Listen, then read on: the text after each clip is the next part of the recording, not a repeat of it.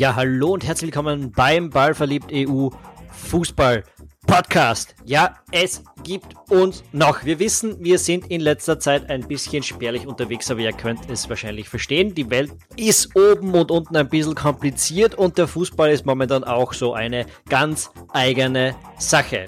Aber wir haben natürlich weder Ballverliebt noch euch vergessen und es freut uns sehr, dass wir quasi in die nächste Saison hiermit schon einsteigen können mit einem großen Interview, mit einem Gast, äh, mit dem wir sehr gerne sprechen, weil er ähm, für viele Dinge bekannt ist, die uns bei Ballverliebt äh, so tagtäglich immer wieder beschäftigt haben in den letzten 10, 15 Jahren, nämlich, dass er sich intensiv mit inhaltlich, inhaltlich mit dem Fußball auseinandersetzt. Ein Gespräch mit Dominik Thalhammer, dem neuen Cheftrainer und Sportdirektor des LASK, der, wenn man es nicht weiß, tatsächlich äh, mit dem österreichischen Frauennationalteam 2017 bei der Europameisterschaft den sensationellen dritten Platz äh, erreicht hat, mit dann auch zum äh, Chefausbildner der Trainer in Österreich aufgestiegen ist und jetzt eben in den Männer- und Profifußball äh, gewechselt ist mit dem äh, Amtsantritt beim LASK. Man hat schon äh, die ersten Spiele gesehen oder das erste Spiel eigentlich gegen Manchester United in der Europa League. Das Rückspiel äh, eine, eine knappe Niederlage, äh, aber schon ein sehr interessantes Spiel. Jedenfalls, ähm, ja, der Philipp hat den Dominik Thalhaber getroffen am Trainingsgelände des LASK. Das hört man in der Aufnahme auch ein bisschen, dass wir da nicht in einem Sound-Setting äh, agieren können, das völlig perfekt ist, äh, wie ihr sonst bei uns gewohnt seid. Ähm, aber ich hoffe, das stört euch nicht weiter und ich wünsche euch viel Spaß mit dem Gespräch, das die beiden geführt haben. Es ist ein sehr ausführliches und spannendes Gespräch geworden. Bevor es losgeht, aber eine kleine Erinnerung. Ballverliebt ist nur möglich durch die Unterstützung von großzügigen Fans, die, äh, in, dem es besonders am Herzen liegt. Ähm, und wir haben da eine Patreon-Kampagne, äh, um unsere Arbeit zu finanzieren. Wir bedanken uns momentan bei 63 Menschen, die uns da äh, unterstützen mit monatlichen kleinen Beiträgen. Und wie immer greifen wir dabei äh, vier Leute heraus, die uns unterstützen, um äh, uns dabei zu bedanken, nämlich wenn sie in der Kategorie Saisonkartenbesitzer mit 8 Dollar oder mehr im Monat äh, dabei sind oder als Ultra mit 15 Dollar oder mehr äh, uns unterstützen. Und unser Ultra ist bekanntlich der Chris und die Saisonkartenbesitzer, die unser Zufallsgenerator heute ausgespuckt hat. Das ist der Matthias Kaltenecker, der Michael Bacher, und der Roland Grenl. Vielen Dank, dass ihr uns unterstützt und unsere Arbeit möglich macht. Es wird wieder regelmäßiger werden, so viel äh, traue ich mich euch zu versprechen. Mit der neuen Saison wird sich der Fußball hoffentlich auch wieder ein bisschen normalisieren. Wenn auch du unsere Arbeit schätzt und auch du sie möglich machen möchtest, unsere Analysen, unsere Kommentare und eben auch unsere Podcasts und Interviews, wie du sie heute hören wirst, dann geh jetzt auf patreon.com slash ballverliebt oder auf ballverliebt.eu und unterstütze uns mit einem kleinen Betrag im Monat. Ein Bier im Monat hilft uns schon wahnsinnig. Vielen Dank für alle, die es schon tun und vielen Dank für alle, die darüber nachdenken. Und jetzt viel Spaß mit dem Gespräch. Genau, jetzt sitzt mir gegenüber der neue LASK-Trainer, der Dominik Thalhammer. Ähm, Disclaimer, unsere Hörer wissen es und unsere Leser, ähm, Dominik Thalhammer und meine Wenigkeit, wir kennen uns schon länger. Wir kennen uns seit, ich habe überlegt, 2010 wo du Trainer warst in Ottensheim und ich Jungreporter bei der Krone. Ist ein bisschen her. Ähm, seither ist viel Zeit vergangen, eine erfolgreiche Zeit für dich beim ÖFB. Darum würde ich sagen, wir bleiben beim Du, weil das wäre gestürzt. Ähm, jo, und du bist jetzt seit mittlerweile was, einem Monat fix als LASK-Trainer. Der schönste Kommentar, den ich gelesen habe zur Verpflichtung, Dominik Thalhammer kann beim LASK nur scheitern. Er ist es nämlich gewohnt, mit Frauen zu arbeiten. Die sind intelligenter. Das ist die gemeine Einstiegsfrage. Das ist die gemeine Einstiegsfrage. Also das ist natürlich äh, nicht richtig. Äh, ich glaube, man will wieder auf diese Unterschiede hinaus, Mann und Frau und äh, ja, äh, ich glaube, es gibt natürlich gewisse, gewisse unterschiedliche Herangehensweisen, aber natürlich ist es beim Laskis jetzt äh, natürlich Profifußball. Da geht's da geht's um viel, äh, sehr viel sogar. Und äh, ja, im Frauenfußball waren vielleicht einfach die Gewichtungen sehr, sehr ähm, in der Anfangszeit äh, ausgerichtet auf das, auf das Teamgefüge, auf, auf den Zusammenhalt und das war eigentlich wichtiger oft äh, als alles andere. Und ich glaube, dass es hier schon gewisse, gewisse Unterschiede gibt, aber auch beim LASK äh, gibt es auch gewisse Parallelen, dass, dass die Werte für die Spieler einfach sehr, sehr wichtig sind und das Teamgefüge ist für die Mannschaft auch sehr, sehr wichtig. Ähm, darüber hinausgehend äh, gibt es viele Parallelen, dass äh, auch bei uns früher im, im Frauennationalteam einfach äh, Leistung, und, Leistung und Prozesse wichtig waren und das ist auch für die Spieler hier sehr wichtig. Deswegen würde ich mal so sagen, dass die, dass die ähm, Unterschiede ähm, nicht so groß sind, ähm, was einfach das Setting und das Umfeld betrifft, aber natürlich sehr, sehr wohl, was die, was die Intensitäten betrifft und die, die Athletik und Dynamik. Äh, da gibt es natürlich schon sehr, sehr große Unterschiede. Generell hat, hat man das ein bisschen angeschaut, bei den Fans der Konkurrenz eher so ein bisschen Häme gegeben gegenüber dem LASK, also so nach dem Motto, haha, in zwei Jahren sind die wieder in der Regionalliga und so. Spornt dir sowas an oder ist dir sowas wurscht? Wie, oder nimmst du das überhaupt wahr? Naja, ich glaube, das nimmt man eher weniger wahr, weil es mich eigentlich auch sehr, sehr wenig interessiert. Aber ich glaube, im Leben ist es immer so, dass vielleicht so äh, circa 40 Prozent, äh, von 40 Prozent kriegst du eine gewisse Zustimmung, äh, von 40 Prozent, die kann man vielleicht überzeugen. Und äh, durch gute Arbeit überzeugen und 20 Prozent erreichst du nie. Und ähm, ich denke, wenn es so ist, dann werde ich versuchen, die, diese 40 Prozent, die möglich sind, einfach zu überzeugen und, und eines Besseren zu belehren. Und äh, ich denke, man kann nur sein Bestes geben, man, man kann seine Ideen einbringen und äh, ähm, ja, abgerechnet wird dann am Ende des Tages, wir sind im Profifußball und Erfolg entscheidet. Ist der Admira-Trainer Thalhammer noch in irgendeiner Art und Weise mit dem Lask-Trainer Thalhammer zu vergleichen? Ja, natürlich gibt's gibt's noch gewisse Dinge, die man, die man vielleicht ähnlich sieht, aber in, in vielen Bereichen, glaube ich, äh, hat, hat die Erfahrung schon viel mit einem gemacht. Und ich glaube, Erfahrung und, und Routine ist natürlich auch für einen Trainer einfach ähm, sehr, sehr wichtig, äh, um, um mit schwierigen Situationen einfach umzugehen. Und im, im Profigeschäft kommst du einfach in schwierige Situationen. Und wenn du als junger Trainer in schwierige Situationen kommst, dann löst du sie vielleicht äh, öfters falsch. Und äh, ich hoffe, dass ich es jetzt öfters richtig lösen kann. Äh, von Fehlern ist man natürlich ähm, überhaupt nicht gefeit. Ähm, aber ich glaube, dass mir auch die, die Trainerausbildung einfach sehr, sehr viel geholfen hat, mich einfach in meinem ähm, gesamten Kontext äh, weiterzuentwickeln und auch mehr Werkzeuge in den unterschiedlichsten Kompetenzbereichen einfach parat zu haben. Und äh, ja, wie, wie mir im Leben geht es darum, äh, den, den Zufall zu minimieren im Fußball und, und, und äh, die Fehler zu minimieren. Und, und glaube ich, darum geht's. Äh, aber fehlerfrei ist natürlich niemand. Das sind natürlich auch die Rahmenbedingungen jetzt beim LASK ein bisschen andere, als, äh, als es damals in der Südstadt waren.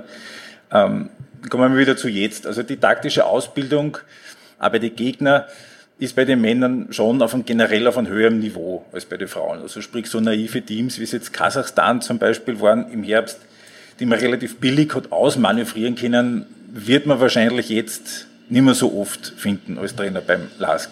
Inwieweit ändert sich da auch deine Herangehensweise in der, in der Vorbereitung auf, auf Gegner? Oder auch in der Art und Weise, wie du dir Gedanken machst, wie man den Gegner knackt? Ja, ich glaube schon, dass, äh, dass diese Bereiche, die du angesprochen hast, äh, stimmen. Äh, aber denke im Spitzenbereich, im Frauenfußball stimmt das nicht ganz so, weil, weil die natürlich schon auch, auch Top-Matchpläne und Spielpläne haben. Aber es ist natürlich eine, eine riesen Herausforderung und ein, ein riesen Reiz. Und genau das fordert mich heraus und ist für mich einfach eine extreme Challenge, einfach hier ähm, entsprechend immer Lösungen finden zu können. Äh, jeder Gegner gibt natürlich gewisse Problemstellungen vor und äh, entscheidend ist, glaube ich, für einen Trainer, dass er, dass er seiner Mannschaft gewisse Lösungen äh, auch anbieten kann und äh, wenn man dann wirklich gute hat, dann, dann ist es natürlich extrem positiv für die Mannschaft. Also entscheidend ist ja, glaube ich, dass man der beste Trainer vorm Spiel ist äh, und nicht nachher, weil nachher weiß man eigentlich immer dann möglicherweise, was, was man hätte anders entscheiden können. Und ich glaube, das soll einfach so auch das Ziel eines jeden von uns in, in unserem Staff sein, dass wir einfach versuchen, einfach sehr, sehr viel zu diskutieren und, und, und gute Lösungen zu finden, weil im Nachhinein weiß man es dann eh besser und dann weiß es auch jeder besser. Du hast bei den Frauen von 442 über 541, 343 bis hin zu ganz wilden Sachen. Da war mal ein 3214 dabei gegen Israel, kann ich mich erinnern, jetzt am Schluss so fast ein bisschen ein WW-System. Ähm, da war vor allem die völlige Unberechenbarkeit vom System, genauso wie von der Spielweise, wo ihr auch ihr von extrem aggressiv bis ganz tief verteidigen alles dabei gehabt habt. Bei praktisch dem gleichen per Personal, das Markenzeichen. Also wo man halt wirklich gewusst hat, es spielen die, die mehr oder weniger eh, eh immer spielen, aber wie sie spielen, ist für den Gegner einfach nicht vorherzusehen gewesen. Es war der LASK über Jahre sehr erfolgreich mit dem eigentlich immer relativ gleichen System, mit dem 3-4-3 und auch mit einem sehr aggressiven Spiel, gut gedrillt, aber nicht so variantenreich. Äh, wird jetzt das Spiel beim LASK bei dir variantenreicher und vielleicht ein bisschen schwerer zum Berechnen für den Gegner? Ich glaube einfach, dass äh, der LASK einfach eine unglaublich tolle Entwicklung gemacht hat. Äh, in der Entwicklung seiner, seiner Spielphilosophie und seiner, seiner Spielidee. Am Ende des Tages geht es, glaube ich, um äh, entsprechende Spielkontrolle gegen den Ball und dann muss man natürlich einfach auch, auch überlegen, mit, mit welcher Struktur und Organisationsform man einfach diese hundertprozentige Spielkontrolle haben kann. Also gegen Manchester war es äh, so, dass ein, ein 3-4-3 äh, aus meiner Sicht oder aus unserer Sicht äh, nicht gut funktioniert hätte und deswegen auch, auch wir hier einfach mit leichten Adaptionen ein, ein, ein, ein 4-3-3 gegen den Ball versucht haben, einfach äh, zu spielen und das hat auch gut funktioniert. Also ich glaube, dass wir in den ersten 45, 60 Minuten eine hervorragende Spielkontrolle hatten, dass äh, ich glaube, Manchester in der ersten Halbzeit nicht äh, mehr in der Lage war, sechs Pässe pro Ballbesitzphase zu spielen. Das ist, glaube ich, ein internationaler Topwert äh, ich glaube, ein Expected Goals Wert von 0,2 oder 0,25. Also auch äh, haben wir es einfach geschafft, sie von unserem Tor wegzuhalten. Und von daher, glaube ich, ist einfach das eher eine, eine, eine pragmatische Sache und, und ein System, einfach eine gewisse Anordnung am Platz und äh, ähm, denke deswegen in der Defensive geht es um, um Zugriffe und, und Spielkontrolle und in der Offensive geht es einfach darum, denke ich, seine Spieler am Platz so zu positionieren, dass der Gegner Entscheidungsprobleme hat. Äh, ähm, dass, dass man, dass man, dass man, ja, den Gegner durch seine eigene Positionierung zu einem, einem, einem Fehlverhalten einfach zwingt und dass so durch Räume aufgehen, man einfach diese Räume einfach dann bespielen kann, erkennen kann zunächst einmal und auch hineinspielen kann. Deswegen würde ich einmal sagen, dass es, äh, glaube ich, sehr pragmatisch äh, zu sehen ist, aber der Lask hat einfach eine hervorragende Basis und ich denke schon, dass das Ziel ähm, auch sein wird, peu à peu einfach hier ja, ein bisschen variantenreicher zu werden. Du hast das schon angesprochen, das Spiel in Manchester, da war schon einige Features dabei, die man vom Lask gekannt hat, eben das aggressive Pressing, wobei man ich schon dachte, puh, noch 15 Sekunden mit drei Mann auf dem gegnerischen Goalie, das ist schon willkommen in Villach gegen, gegen Australien. Da habe ich mich spontan erinnert gefühlt. Also das ist, das ist schon sehr auffällig zu sehen gewesen. Auffällig war eben auch, dass eben zum Beispiel der Maguire diverse Male sichtbar einen anderen Pass erwartet hat, als dann wirklich gekommen ist. Das war ja sicher kein Zufall. Du hast das auch schon angesprochen, so ein bisschen ein anderes System. Äh, war das schon das Produkt von der Arbeit in der ersten Trainingswoche? Das war, glaube ich, habt es gehabt, wie viel? Acht, neun Tage Vorbereitung gemeinsam vor, dies, vor dies, diesem Match? Ja, ich glaube, dass wir einfach eine, eine sehr lernwillige, wissbegierige Mannschaft haben und dass wir sehr viele Spieler haben, die, die nicht nur das Was, sondern das Wie und vor allem das Warum auch verstehen wollen. Und äh, ich denke, wenn sie das verstehen, dann, dann, dann ist es für sie einfach sehr, sehr, sehr wichtig, das einfach zu wissen. Und, und äh, Manu war halt im Hinspiel eine Mannschaft, die mit, mit äh, sehr, sehr flachen Außenverteidigern gespielt hat, mit sehr breiten Außenstürmern. Und da kriegt man aus dem 3-4-3 einfach keinen, keinen Zugriff, weil die Wege der Außenverteidiger einfach zu weit auf die flachen Außenverteidiger sind. Dazu kommt einfach, dass der Zehnerraum äh, überhaupt nicht unter Kontrolle ist, dass, dass äh, dich die, die gegnerischen Sechser, unsere Sechser aus den Positionen ziehen und dass dann 15, 20 Meter zwischen den Linien äh, einfach da sind. Und, und da braucht man einfach äh, einen entsprechenden Zugriff. Und an, an dem haben wir schon gearbeitet und ich denke, was für die Mannschaft sicher Herausforderung war, war im, im Match auch zu switchen zwischen, zwischen dieser zwischen der, dieser defensiven Grundstruktur von 4-3-3 dann offensiv auch 3-4-3 einfach zu agieren, äh, obwohl ähm, ja das auch ja eine quasi asymmetrische Viererkette dann im Aufbau war und, und ähm, ja, was die Mannschaft einfach hervorragend gelöst hat. Was man auch schon gesehen hat in Manchester, das waren äh, so ein bisschen andere ähm, Passrouten, als man es als man's gewohnt war von euch. Ist das auch vielleicht irgendwo ein Vorteil gewesen, dass ihr halt wirklich zehn, zwölf Spiele von Manchester gehabt habt unter dem Trainer Solskjaer, die ihr beobachten habt können, analysieren habt können, nach der, nach der Corona-Pause, während man davon abgesehen, dass sich im Manchester sich nicht ganz eingehend mit euch dann beschäftigt hat nach der nach dem Ergebnis im, im, Hinspiel, dass die halt nicht genau gewusst haben, was sie unter dem Lask mit dem neuen Trainer erwarten können?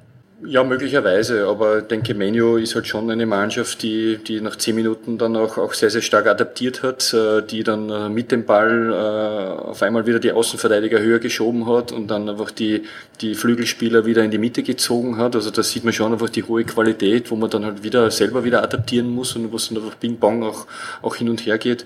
Ähm, ja, Offensive hatten wir, hatten wir sicher auch einige Überlegungen, vor allem äh, auch einen, einen Overload auf den Außenverteidiger herzustellen mit zwei Spielern. Also da, da gab es einige Überlegungen, aber Schwerpunkt einfach der Arbeit war ähm, einfach äh, ja, das Spiel einfach gegen den Ball. Und wir wussten einfach, wenn wir da viel Spielkontrolle haben, dass wir einfach äh, extrem gut im Wegspielen nach dem Ballgewinn sind, dass wir unseren ähm, Konterspiel auch in eine gute Position bringen. Da, da wäre es das ein oder andere Mal möglich gewesen, noch mehr rauszuholen eigentlich, ähm, auch sogar beim Stand von 1-0. Und eigentlich äh, war die Phase des 1-0s oder die Situation des äh, beim 1-0 war eigentlich ein, ein Ballbeginn von uns. Wenn wir nach vorne wegspielen, haben wir äh, Überzahlsituation 3 gegen 2 und so haben wir einfach den Fehler gemacht und den, Ausgleich einfach bekommen. Also sieht man, wie eng das ähm, einfach ähm, zusammenliegt. So, jetzt ähm, ein Kollege von mir hat sich öfter in den letzten ein, zwei, drei Jahren mokiert darüber, Kollege von mir in der Arbeit, dass der Lask gewinnt gegen Sporting, gewinnt gegen Rosenborg, gewinnt gegen Besiktas, auch wenn es dann nicht ganz geklappt hat. Hat gesagt, es ist medial gesamtösterreichisch so, ja, und der Lask hat auch gespielt. Er gesagt, hat, wann das Rapid ist oder wann das die Austria ist, dann ist alles voll davon. Ähm, ist es womöglich auch was, wo man jetzt sagt, mit, dass man sich wenn, wenn, wenn man sie etabliert, da vorne wirklich jetzt als quasi erster Salzburg-Jäger, dass man da den, so ein bisschen den gesamtösterreichischen Appeal des LASK ein bisschen steigern könnte?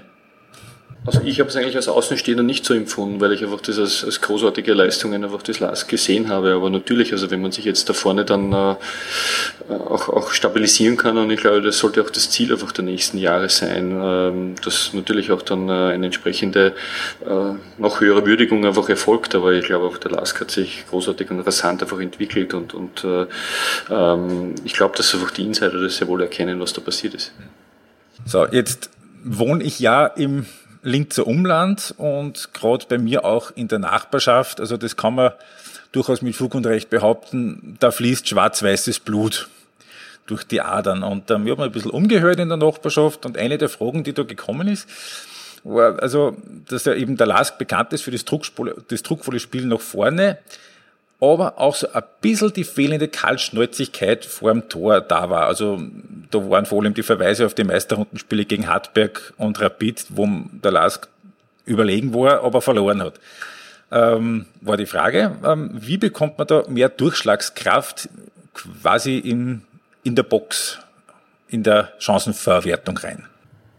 Ja, eine, eine, eine sehr gute Frage. Ähm ich denke, man muss einfach das, das Lask-Spiel im, im Gesamten ein bisschen so auch, auch, auch betrachten, dass das Lask-Spiel natürlich einfach sehr, sehr stark auch aufgelegt ist auf, auf Pressing und auch natürlich auf die Situation des Ballverlustes, wo dann wieder Gegenpressing erfolgt und äh, wo dann Ballgewinne da sind und wo man dann in die gegnerische Box kommt und natürlich auch vorher schon sehr, sehr viel, sehr, sehr viel äh, investieren musste an, an Intensitäten und, und, und Sprints und, und dann könnte man vielleicht sagen, dass diese Kaltschnäuzigkeit äh, das nicht fehlende Kaltschnäuzigkeit ist, sondern vielleicht auch in der Situation einfach die ähm, die, die hohe Intensität, die man einfach gehen musste. Und äh, ich glaube einfach, dass das äh, vielleicht auch noch so ein kleiner Move ist oder ein kleiner Step vielleicht beim Lask sein könnte, einfach die Umstellung oder der Switch bei Pressing-Mannschaften gegen den Ball zu spielen und dann auf einmal den Ball zu haben und dann äh, auch ähm, eine gewisse Ruhe zu haben und, und äh, auch den ein oder anderen Pass mehr zu spielen, um auch wieder Energie äh, zu bekommen und, und, und, und, und äh, ähm, Kraft zu bekommen, um dann, wenn man in diese Abschlusssituation hineinkommt, wenn man in diese Ballgewinne hineinkommt, einfach dann auch, auch mehr, mehr äh, Balance, äh, mehr, mehr ähm, physische Balance auch wieder einfach in, im, im Spiel einfach zu haben. Und deswegen würde ich das eher ähm, in die Richtung deuten. Jetzt war es ja dann auch bei dir, bei den Frauen so, dass sie manche Mannschaften schon gegen Österreich sehr defensiv verhalten haben und, und quasi geschaut haben, dass sie sich gar nicht mehr von euch anpressen lassen können, indem sie euch einfach den Ball geben. Jetzt steht die Vermutung äh, natürlich, dass das beim LASK früher oder später auch vermehrt jetzt der Fall sein wird, weil die anderen, die kennen den Spielstil mittlerweile und die wissen auch, also wenn wir den Ball nicht haben, dann können uns die nicht anpressen. Sprich, es wird auch äh, vermehrt jetzt dann wahrscheinlich auch Strategien brauchen für die eigene Spielgestaltung. Ähm, was schwebt da da in etwa vor? Ja, ich, ich glaube, es geht um eine bessere Angriffsauslösung und eine, eine, eine, eine, gute, eine gute Vorbereitung von, von Angriffen. Und ähm, ich denke, der, der vertikale Gedanke ist ein, ein sehr wichtiger Gedanke und den hat die Mannschaft auch drinnen. Ähm, aber denke ich, äh, über, über gewisse Spurwechsel kann man dann, denke ich mal, auch aus, aus Drucksituationen auch wieder, auch wieder wegspielen und, und dann neue Möglichkeiten für eine Angriffsauslösung einfach finden. Und ähm, ich glaube, in die Richtung geht's, ohne, ohne dem Lask auch, auch seine Stärke der Vertikalität und, und Gegenpressing ähm, zu nehmen, weil es hat ja auch seine Vorteile, wenn man, wenn man Angriffsbau, Aufbau über die rechte Seite startet, man dann natürlich im Gegenpressing auch dann wieder, wieder gute Überzahlsituationen mhm. hat und, und diese herstellen kann oder Gegenpressing-Situationen auch, auch dann in, in weiterer Folge. Aber ich glaube, das könnte so der, der nächste Move sein, ähm, auch ein bisschen so äh, ja, in Bezug auf die Angriffsauslösung, ähm, ja, ein bisschen geduldiger zu sein. Ähm, was auch gekommen ist bei mir äh, in, der, in der Nachbarschaft ist, ähm, auch der Blick auf den Kader, also auch wenn ich da richtig gezählt habe, sind es jetzt noch sieben potenzielle Innenverteidiger. Ähm, Raguz, Hakaramoko, zwei echte Mittelstürmer. Jetzt hat sich der Raguz auch in der letzten Saison ziemlich ins Rampenlicht gespielt. Ist da ein möglicher Abgang von ihm ins Ausland oder im Winter äh, oder vielleicht nächstes Jahr schon ein bisschen im Hinterkopf bei dir, auch was die Kaderplanung angeht? Ja, offensichtlich hast du eine große Nachbarschaft. Ja, äh, also ich weiß nicht, ob da noch Fragen aus der Nachbarschaft kommen. Ähm, ja, ich hoffe auf alle Fälle nicht, weil, weil ich finde einfach, dass, dass, dass Marco einfach ein sehr wichtiger Spieler für unsere Mannschaft ist und, und ähm, ja, mir seine, meine, seine Entwicklung auch in den letzten Einheiten extrem, extrem äh, gefällt und, und äh, ähm, ich glaube, dass ihm auch so eine Saison beim NAS gut tun würde jetzt hier und äh, ähm, weil er, denke ich, von unserer Seite auch, auch äh, viel Vertrauen kriegen wird und ähm, ja, andere Dinge äh, kann man einfach dann von unserer Seite eh nicht beeinflussen, aber ich glaube einfach äh, jetzt hier einfach eine Saison, eine, eine tolle Saison beim Last zu spielen, glaube ich, wäre aus meiner Sicht, äh, denke ich, schon sehr, sehr empfehlenswert. Jetzt was wird also war meine Wahrnehmung von außen bei den Frauen relativ schwierig, neue Spieler zu integrieren, also neue Spielerinnen zu integrieren, weil es eben auch ein ausgesprochen anspruchsvolles taktisches Gefüge war, äh, das du da etabliert hast und natürlich es weniger Termine gegeben hat zum gemeinsamen Trainieren und zum Reinfügen. Ähm, inwieweit ist jetzt eine rasche taktische Auffassungsgabe bei dir womöglich ein wichtigerer Punkt bei der Suche nach Neuzugängen oder bei der Auswahl, wer jetzt wirklich es in den Stammkader schafft, als es womöglich bei dem ein oder anderen anderen Trainer wäre? Ja, ich glaube, dass es beim LASK an sich schon ähm, wichtig ist, Spieler auch nach, unter diesen Aspekten einfach auszusuchen, weil auch die Vergangenheit gezeigt hat, dass äh, Spieler relativ lang brauchen, um zu adaptieren, wenn sie, wenn sie zum LASK kommen, weil es ist halt schon ein, ein, ein Riesenunterschied. LASK-Spieler machen immer den Schritt nach vor, äh, LASK-Spieler verteidigen immer nach vorne, ähm, LASK-Spieler interessiert nicht, was in ihrem Rücken passiert. Und, und da wird nach vorne attackiert. Und wenn Spieler einfach zum LASK einfach kommen, dann, dann agieren sie aus defensiver Sicht immer, dass sie stehen bleiben oder sich fallen lassen. Und das ist eigentlich beim LASK einfach ein No-Go. Und das braucht einfach natürlich auch sehr lange. Und ähm, ich denke, wenn wir jetzt auch ein paar, paar Steps natürlich auch ähm, im, im, im Offensivbereich machen, dann, dann ist es, denke ich, schon, schon sehr anspruchsvoll und, und äh, glaube ich, auch wichtig für die Auswahl und Selektion von Spielern. Ähm, wie gehst du da bei der Integration von Neuzugängen vor? Gibt es jetzt auch einige, die einfach wirklich von außen kommen und eben das Lastspiel so noch nicht gekonnt haben. Bist du da eher so, dass du auf diese Spieler verstärktes Augenmerk legst, äh, beziehungsweise ähm, kommen die natürlich alle mit unterschiedlichen Hintergrund. zum Lask, dass man da wirklich jeden dann individuell schauen muss, wie derjenige dann in die Mannschaft und in das Gefüge dann einzubauen ist? Naja, bei den neuen Spielern hängt es natürlich sehr, sehr stark davon ab, auch äh, wo einfach die, die sprachlichen Differenzen einfach liegen. Also wenn, wenn es einfach sprachliche Probleme gibt, muss man natürlich äh, sehr, sehr stark danach trachten, dass sie, dass sie die Deutschkurse besuchen und, und dass sie einfach sich, sich gut verständigen können, um, um sich integrieren zu können. Aber natürlich versuchen wir von Seiten des Trainerteams einfach die, die Spieler rasch zu integrieren und mit denen äh, individuelle taktische Schulungen auch immer wieder ähm, zu machen. Aber ich denke auch die Mannschaft ist sehr gefordert und die Mannschaft nimmt auch äh, Spieler, neue neue Spieler immer, immer sehr, sehr gut auf. Ähm, aber ich denke, das, das größte Problem der Spieler sind einfach die, die Intensitäten im Training, äh, äh, wo, wo dann die Spieler einfach herkommen und sagen, ja, ich bin schon große Umfänge gewohnt, einfach mhm. im Training, äh, lange trainieren und lange Zeit trainieren, aber nicht diese Intensitäten. Also da 60, 90 Sekunden in Spielformen wirklich hundertprozentige Intensität einfach zu bringen und das aber jeden Tag, ähm, immer wieder und, und ähm, in einer ja, hohen Frequenz natürlich auch. Und, und ich denke, dass, dass dieser ähm, Umfang, versus, Umfang versus Intensität ist, denke ich, für viele neue Spieler einfach das, das größte Problem. Mhm. Ich habe ungefähr einen Verdacht, wen du meinen könntest. Ähm, werde ich aber jetzt zumindest on air nicht äußern. Ähm, du warst jahrelang Leiter der Trainerausbildung äh, beim ÖFB. Dabei warst quasi, wenn man das so sagen, der oberste Fußballlehrer des Landes. Ähm, inwieweit kann man in dieser Position aber auch selbst lernen? Und, und, und wie sehr hast du auch von den internationalen Kontakten profitieren können, die du ähm, bei UEFA der, der, der Termine gehabt hast? Weil du warst da auch auf europäischem Trainerausbildungspaket immer wieder bei Seminare ähm, prä, präsent. So den Spruch, der, der heißt, wer lehrt, der lernt. Und ähm, ich glaube einfach, da steckt einiges an, an Wahrheit ähm, dahinter. Ich glaube, dass man grundsätzlich ja als, als Trainerausbilder denke ich, auch sehr, sehr viel von den Teilnehmern lernen kann.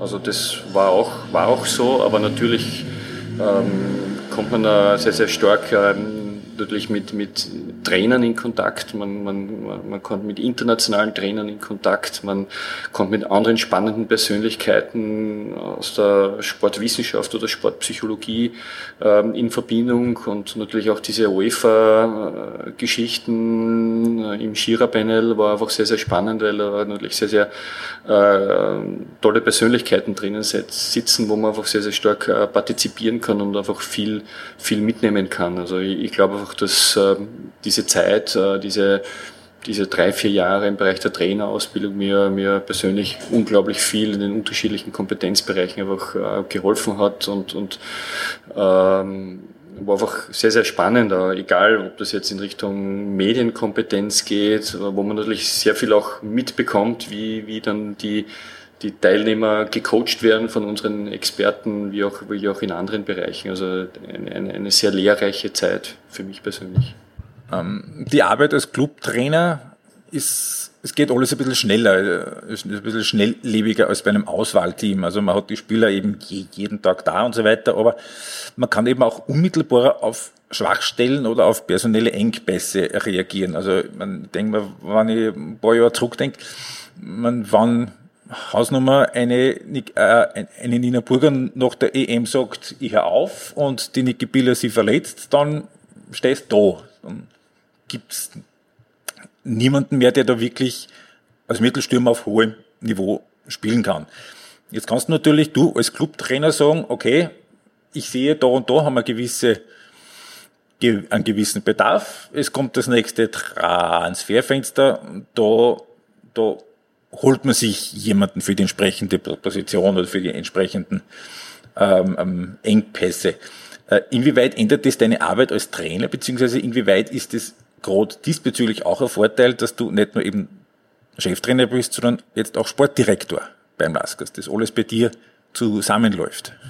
Ja, natürlich als, als Clubtrainer hast du schon einfach ähm, die Möglichkeit, einfach im, im, im, im täglichen, täglichen Betrieb einfach mit, mit, äh, mit Spielern ähm, zu arbeiten. Und das ist schon ein äh, sehr, sehr großer Unterschied zum, zum Nationalteam, wo man äh, dann vielleicht viel über irgendwelche äh, Zoom-Coachings oder wie andere Bereiche irgendwelche Ideen einfach entwickeln muss oder ja, in der Zeit, die man hat, einfach äh, unglaublich effizient sein muss. Äh, das heißt aber auch im, im Clubbereich, äh, dass es einfach hier trotzdem auch wichtig einfach ist, einfach sehr, sehr effizient einfach zu arbeiten, vor allem einfach in, mit, mit, diesem, mit diesem großen Trainerteam, welches wir jetzt äh, ähm, zur Verfügung haben. Ähm, aber ich denke, es ist schon, ist schon spannend, einfach jeden Tag mit einer, mit einer Mannschaft äh, zu arbeiten und äh, die Möglichkeiten sind natürlich um, um einiges größer als im Nationalteam.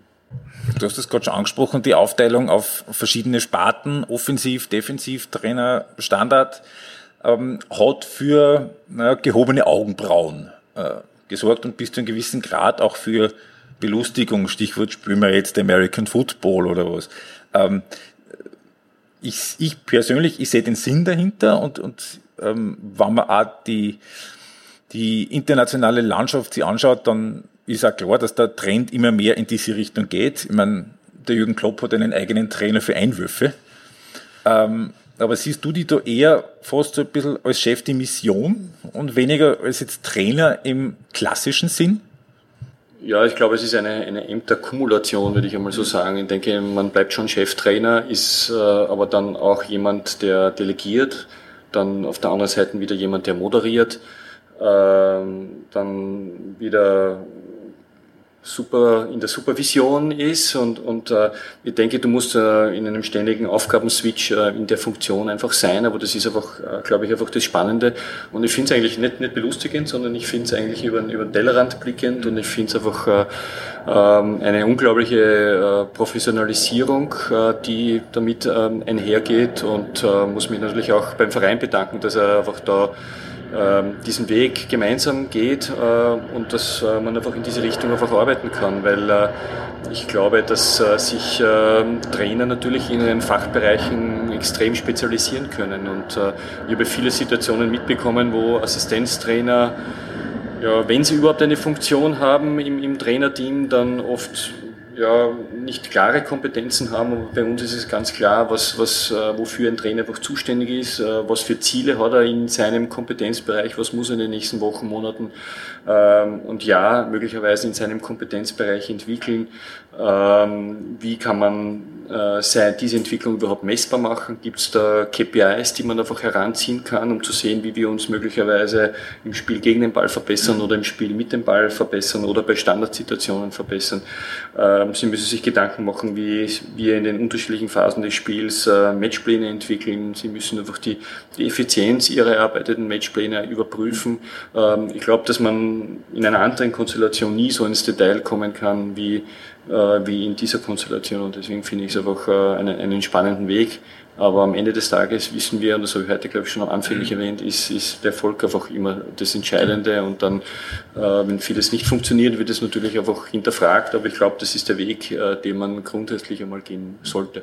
In dem Zusammenhang kann ich mich erinnern an ähm, Gianni Vio, ähm, so ein bisschen ein äh, mag nicht sagen Kulttrainer aus Italien, aber ähm, derjenige, der wirklich die Standardsituation zur, zur, zum, mag nicht sagen, zur Kunstform erhoben hat, aber dem einfach große Bedeutung beigemessen hat. Da gibt's den Satz, äh, die Standardsituation ist ein, ist ein Stürmer, der in der Saison für 20 bis 25 Tore gut ist.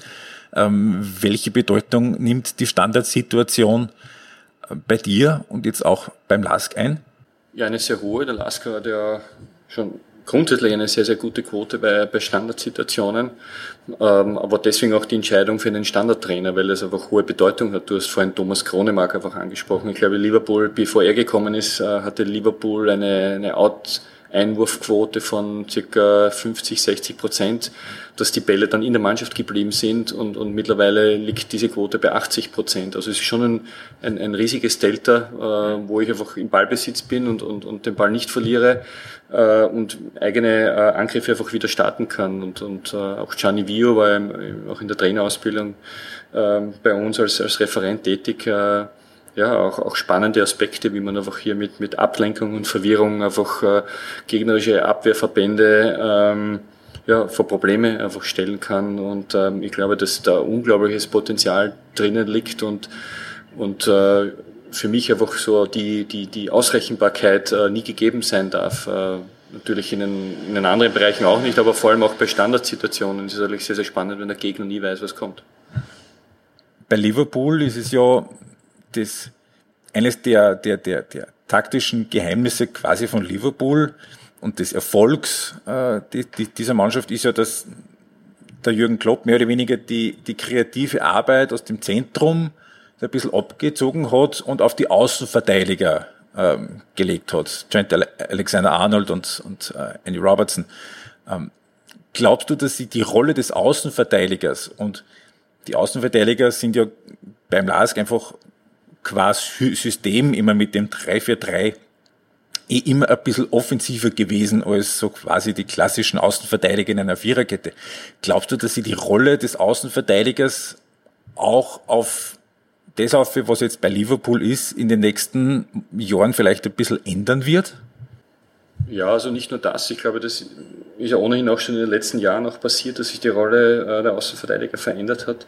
Ähm, ich glaube aber schon, dass sich das, das Spiel an sich verändern wird. Und wenn man, glaube ich, so einige Jahre weiter schaut, oder vielleicht die nächsten fünf oder nächsten fünf bis zehn Jahre schaut, dann, dann wird das Spielsystem an sich überhaupt keine Rolle mehr spielen, weil ich glaube, dass in, in Zukunft einfach die, die best ausgebildeten Spieler nur mehr ähm, in Spieleraufgaben denken werden. Also was habe ich in, in einer Spielsituation für eine Spielaufgabe? Muss ich, bin ich derjenige, der den, den Ball hat oder bin ich derjenige, der sich anbietet? Bin ich derjenige, der einen Gegner binden muss? Bin ich jemand, der Räume öffnen oder Räume schaffen muss?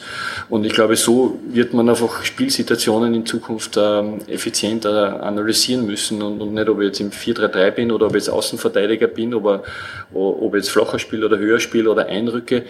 Das heißt, Spieler der Zukunft wird, wird ja, im Sinne einer entsprechenden Spielaufgabe die Spielsituation sehr, sehr effizient lösen können. Eine spezielle Herausforderung, die jetzt Saison 2021 im Speziellen äh, kommen wird, ist der sehr enge Terminkalender, der sich einfach durch die Corona-Pause jetzt ergeben hat und dass einfach zwei, drei Monate von der Saison fehlen. Ähm, gewinnt dadurch die Trainingssteuerung noch mehr an Bedeutung, gerade in dieser speziellen Situation jetzt. Und vielleicht, wann man dann, was ich euch wünsche und dem österreichischen Fußball, ihr in der Europa League in die Gruppenphase einzieht und dann noch eben alleine im Herbst noch acht zusätzliche Spiele wären, mit inklusive den beiden Qualifikationsrunden. Mit Sicherheit ist das ein, ein ganz wesentlicher Aspekt. So, so Feinheiten haben wir auch versucht, auch, auch zu adaptieren unter diesem Aspekt in, in, in der Planung der Trainingswoche oder der Trainingssteuerung. Und glaube ich, ganz, ganz entscheidend wird einfach äh, auch ein, ein, ein sehr gutes äh, Monitoring in Bezug auf Player Load etc. sein. Und, und ich denke, dass wir einfach da äh, mit unserer Fitnessabteilung Jan Kohlmann und, und äh, da einfach sehr, sehr gut arbeiten. Unser Datenanalyst Philipp Klöckl, also da arbeiten wir, glaube ich, auf sehr, sehr hohem Niveau und ich glaube dass es ein, ein, ein ganz ein, ein entscheidender und wesentlicher Aspekt ist. Ähm, Nochmal zurückkommend auf, auf die Rollenverteilung von Trainer und Sportdirektor, wo du ja im Moment eben beides bist. Ich kann mich erinnern an eine Sky-Sendung vor ein paar Jahren, Talk und Tore, da ist gegangen um Willi Ruttensteiner, Marcel Koller und die Nachfolge der beiden wo der Hans Krankel zu Gast war und er wörtlich gesagt hat, wo kommen wir denn dahin, wenn auf einmal der Sportdirektor vorgibt, was gemacht wird und nicht der Trainer? Welcher Trainer würde sich in so ein, äh, würde sich so eine Konstellation denn antun? Das Zitat, das lassen wir mal einfach so stehen, würde ich sagen. Aber ich frage jetzt, welche beziehungsweise welche Position ist im modernen Fußball wichtiger? Trainer oder Sportdirektor? Beides, aber ich denke, all along ist, glaube ich, einfach wichtig, äh, wichtig äh, eine, eine sportliche Ausrichtung äh, in einem Verein einfach zu haben. Und deswegen glaube ich, dass die Rolle des Sportdirektors aber auch eine, eine extrem wichtige ist, eine, eine übergreifende, äh, auf die Akademie oder möglicherweise auf eine kooperationsübergreifende ähm, Aufgabe äh, ist und, und äh, ich denke am Ende des Tages kommt immer darauf an, wie kann man Erfolge reproduzieren und was für Methodologie und Methodik braucht man, um, um das zu schaffen. Und da möchte ich jetzt gar nicht so um, Spielsysteme oder, oder, oder über Spielphilosophie an, an sich reden, sondern gewisse, gewisse Arbeitsweisen, wie, äh, wie entwickle ich Trainingseinheiten, wie überprüfe ich die Effizienz von Trainingseinheiten, wie ähm, analysiere ich und, und äh, wie, wie sehe ich einfach äh, grundsätzlich das Lösen von Spielsituationen. Also so eine, eine Reproduzierbarkeit und Methodologie ist für mich einfach so der,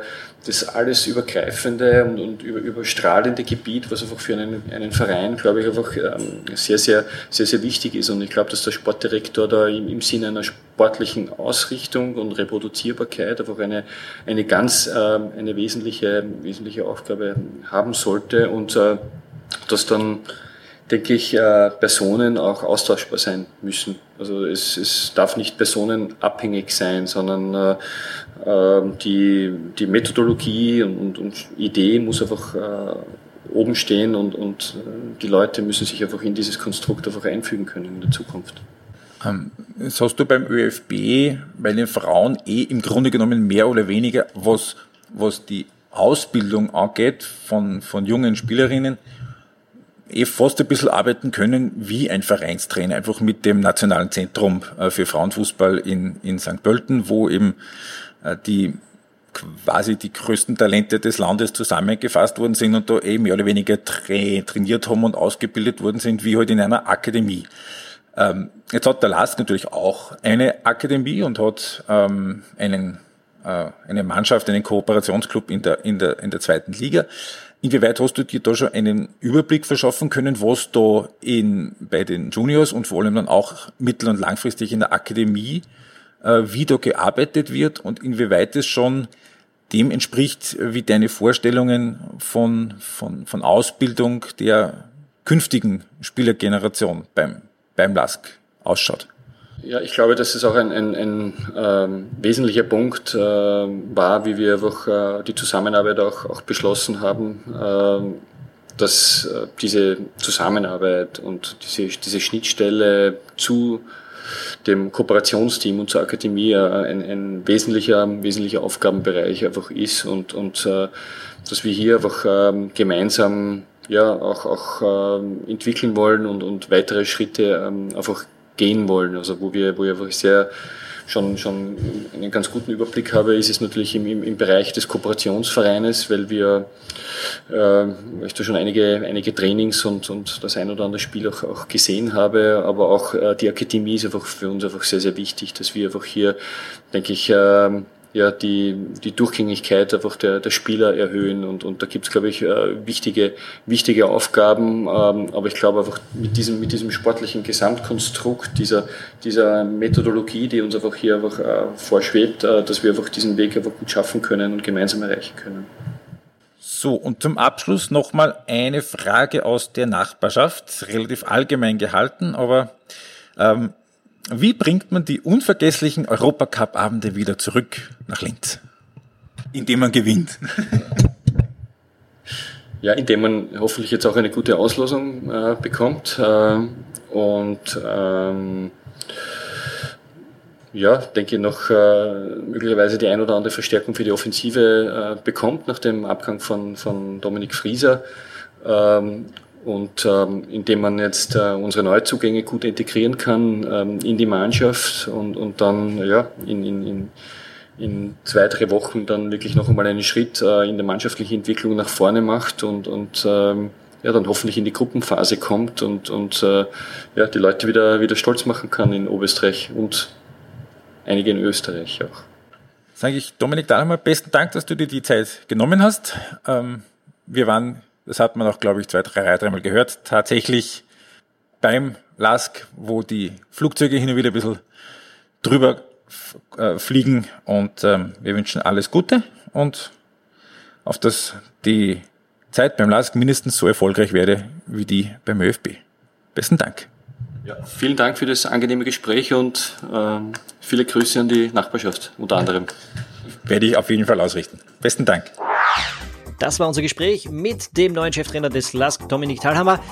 Wenn dir dieser Podcast gefallen hat und du noch kein Abonnent bist, dann geh jetzt auf ballverlieb.eu oder in einen deiner liebsten Podcatcher auf iTunes, auf Google Podcasts, auf Spotify, wo auch immer du Podcasts hörst, wirst du uns finden und abonniere dort unseren Podcast. Ich erinnere nochmal ganz kurz an unsere Patreon-Kampagne. Auf patreon.com slash kannst du uns unterstützen und ansonsten freuen wir uns über deine Fragen über deine Anmerkungen auf Facebook, auf Twitter und im Blog auf ballvolley.eu. Bis zum nächsten Mal und tschüss.